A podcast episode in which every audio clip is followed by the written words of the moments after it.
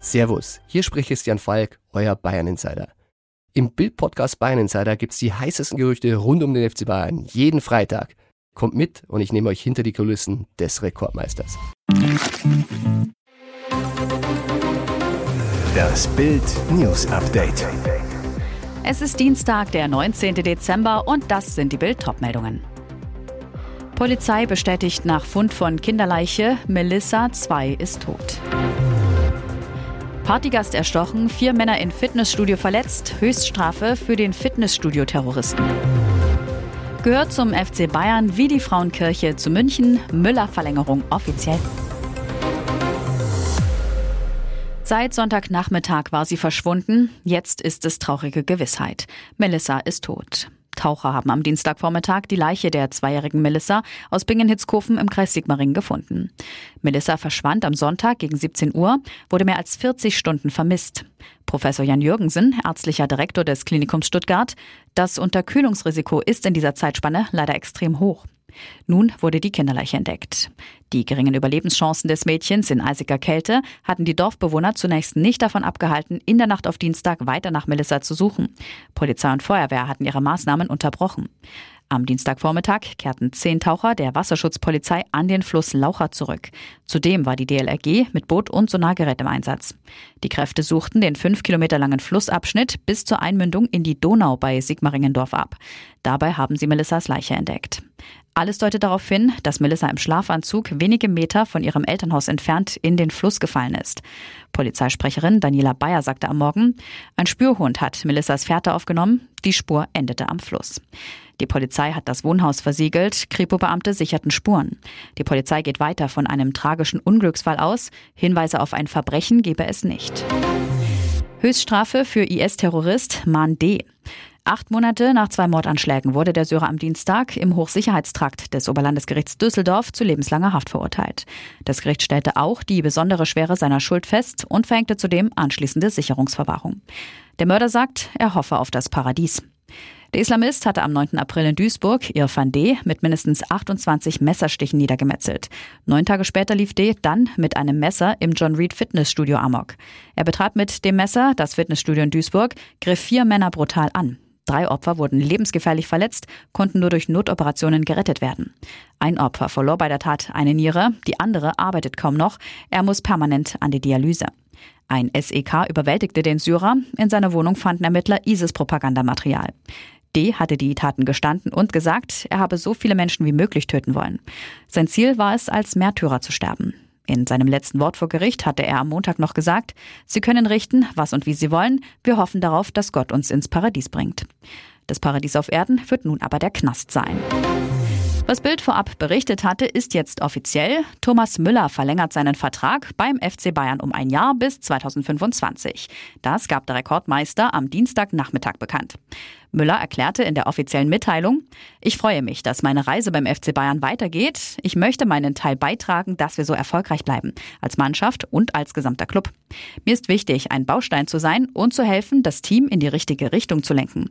Ich möchte unsere Fans mit Toren, Torbeteiligungen, meiner Liebe zum Spiel, meiner Leidenschaft für den Fußball begeistern und mit hoffentlich noch vielen Titeln. Präsident Herbert Heiner. Thomas Müller gehört zum FC Bayern wie die Frauenkirche zu München. Sportdirektor Christoph Freund. Er ist auf und neben dem Platz ein Leader, stets ein Vorbild und ungemein wertvoll für die ganze Mannschaft. Durch seine offene und positive Art auf dem Spielfeld wie auch außerhalb bringt Thomas jedes Team voran.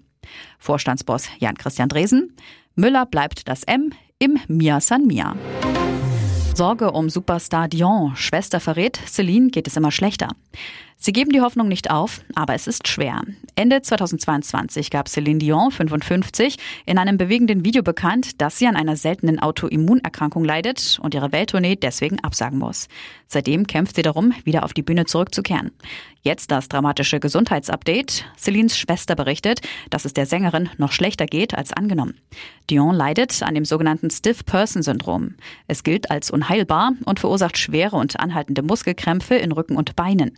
Die Muskulatur versteift. Celine habe die Kontrolle über ihre Muskeln verloren, sagte ihre Schwester Claudette Dion, 75, jetzt dem kanadischen TV-Sender 7 Jours. Es breche ihr das Herz, da ihre Schwester immer diszipliniert und fleißig gewesen sei. Schon in einem früheren Interview sagte Claudette Dion, wir finden nichts, was ihr hilft. Denn die neurologische Störung ist noch wenig erforscht, weil sie so selten ist. Der medizinische Fortschritt sei langsam, was Claudette nicht verstehen kann. Betroffene Menschen hätten die Hoffnung verloren, dass jemals ein Heilmittel gefunden werde. Trotz der schlimmen Diagnose gibt Claudette die Hoffnung nicht auf und spricht sogar davon, dass man darauf hinarbeite, dass Schwester Celine eines Tages wieder die Bühne betreten könne. Und jetzt weitere wichtige Meldungen des Tages vom Bild Newsdesk. Offizielle Mitteilung. Free TV Knall in Formel 1 und zweiter Liga. Das kommt überraschend. In der kommenden Formel 1 Saison laufen sieben Rennen auf RTL. Dazu auch alle Qualifikationsrennen und das erste Rennen der Saison.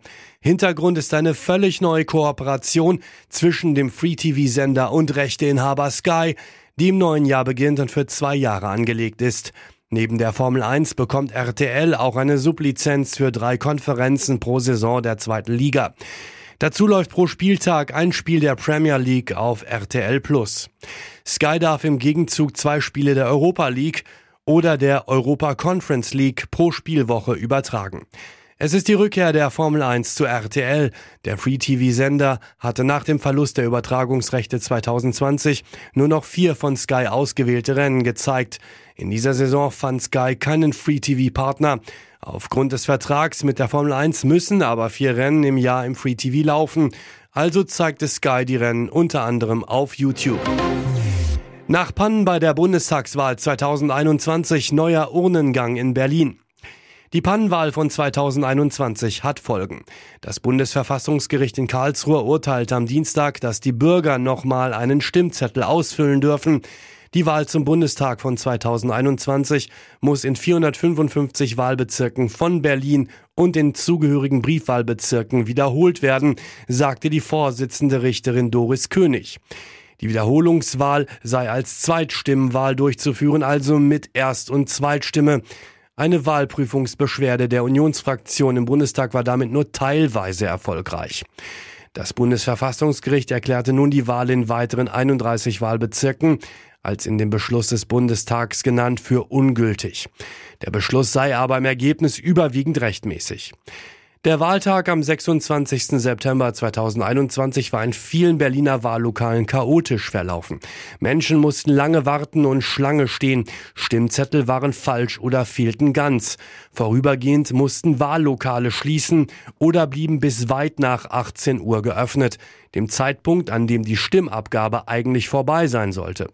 Dann gibt es in der Regel erste Prognosen zum Ergebnis. Ihr hört das Bild News Update mit weiteren Meldungen des Tages. Bilder aus Überwachungskamera. Hier rückt Kettensägen Jens bei seinem Nachbarn an. Kam er nur zum friedlichen Hecke schneiden oder hat er es mit der Kettensäge im Anschlag doch auf die Garage des Nachbarn abgesehen? Jetzt aufgetauchte Bilder aus einer Überwachungskamera am Starnberger See zeigen Kettensägen Jens in Action. Torwartlegende Jens Lehmann steht derzeit vor Gericht, weil er unter anderem einen Dachbalken eines Carports seines Nachbarn mit einer Kettensäge bearbeitet haben soll. Mutmaßlicher Grund versperrte Sicht aufs Gewässer. Die im Rohbau errichtete Garage soll den Seeblick vom Grundstück des Angeschuldigten eingeschränkt haben, steht in der Anklageschrift der Staatsanwaltschaft München II. Seit 8. Dezember steht der Ex-Nationaltorhüter deswegen in Starnberg vor Gericht. Die Staatsanwaltschaft München II wirft dem Helden der Fußball-WM 2006 unter anderem Sachbeschädigung und Hausfriedensbruch vor. Dem Ex-Fußballer droht sogar eine Freiheitsstrafe, denn Lehmann ist vorbestraft. Gundula Gause hat Aussetzer in Live-Sendung. Schrecksekunde beim Heute-Journal. ZDF-Moderatorin Gundula Gause war mit Kollegin Dunja Hayali im Studio. Rund achteinhalb Minuten nach Beginn der Sendung sprach die erfahrene Journalistin plötzlich merklich undeutlich, schien Probleme zu haben, vom Teleprompter abzulesen. Einen Beitrag zur Lage in Israel moderierte Gause noch, war dann aber nicht mehr im Studio zu sehen. Hayali gab am Ende der Nachrichten folgendes Statement ab. Dass ich die Sendung jetzt alleine zu Ende bringen musste, liegt einfach daran, dass es Gundula gerade etwas schwindelig geworden ist. Kann passieren, aber Entwarnung, es geht ihr wieder besser. In der Zwischenzeit waren bei X, Twitter, zahlreiche besorgte Beiträge zu lesen, in denen sich die Nutzer nach Gauses Zustand erkundigten und ihr Genesungswünsche schickten. Hoffentlich nichts Ernstes war unter anderem zu lesen oder ich drücke alle Daumen, dass es ihnen schnellstens wieder gut geht. Für Dunja Hayali, die für ihre Kollegin übernommen hatte, gab es viele lobende Worte auch für die Information am Ende der Sendung, dass es Gundula Gause wieder besser ginge und ihr lediglich schwindlig geworden sei, gab es Zuspruch. Hier ist das Bild News Update. Und das ist heute auch noch hörenswert. Die Bauern auf den Barrikaden. In Berlin protestierten am Montag rund 6600 Landwirte gegen die Kürzung der Subventionen für ihre Treckerdiesel und gegen die Kürzung der Kfz-Steuerbefreiung. Die Befürchtung, Mehrkosten in Höhe von rund einer Milliarde Euro.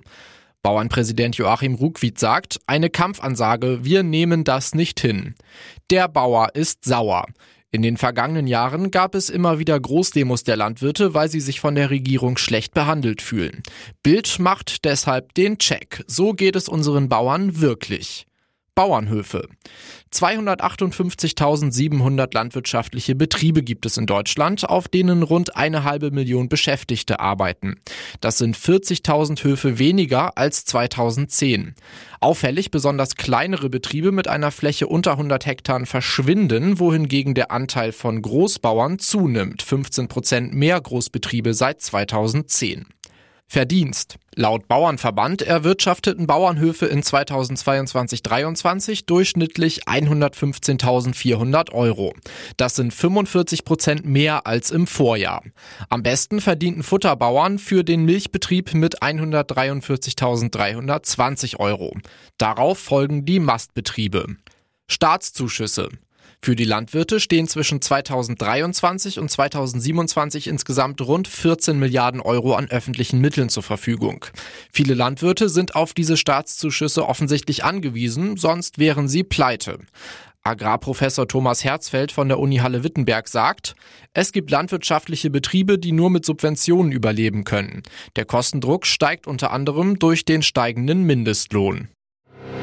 Wochenlang brodelte es im Untergrund. Hunderte Erdbeben gab es in den vergangenen Wochen im Südwesten Islands. Auf eine weitere Serie am Montagabend folgte der lange befürchtete Ausbruch. Ab 22.17 Uhr schleuderte der Vulkan Reykjanes im Südwesten Islands Lava und Geröll in die Luft, so das isländische Wetteramt. Rauch stieg kilometerweit am Nachthimmel auf, tauchte ihn in leuchtendes Orange. Der Riss, aus dem die Lava ausdringe, werde schnell breiter und sei nach neuesten Informationen 3, 2,5 Kilometer lang. Der Ausbruch ereignete sich nach Angaben des isländischen Wetterdienstes etwa drei Kilometer von der Stadt Grindavik entfernt. Regierungschefin Katrin Jakobsdottir erklärte, sie sei in Gedanken bei der Bevölkerung der Gegend. Wir hoffen das Beste, aber es ist klar, dass es sich um einen bedeutsamen Ausbruch handelt. Im November evakuierte die Polizei die Stadt Grindavik, nachdem starke seismische Aktivitäten in der Gegend Häuser beschädigt und Befürchtungen über einen bevorstehenden Ausbruch geweckt hatten. Für die Luftfahrt wurde nun vorübergehend die rote Warnstufe ausgerufen, diese wurde dann aber wieder auf Orange herabgestuft. Der Flughafenbetreiber Isavia erklärte auf seiner Website, derzeit gebe es bei Starts und Landungen am internationalen Hauptstadtflughafen Keflavik keinerlei Behinderungen. Der jetzige Vulkanausbruch ist der vierte in Island innerhalb von zwei Jahren. Island ist mit mehr als 30 aktiven Vulkansystemen die größte und aktivste Vulkanregion Europas.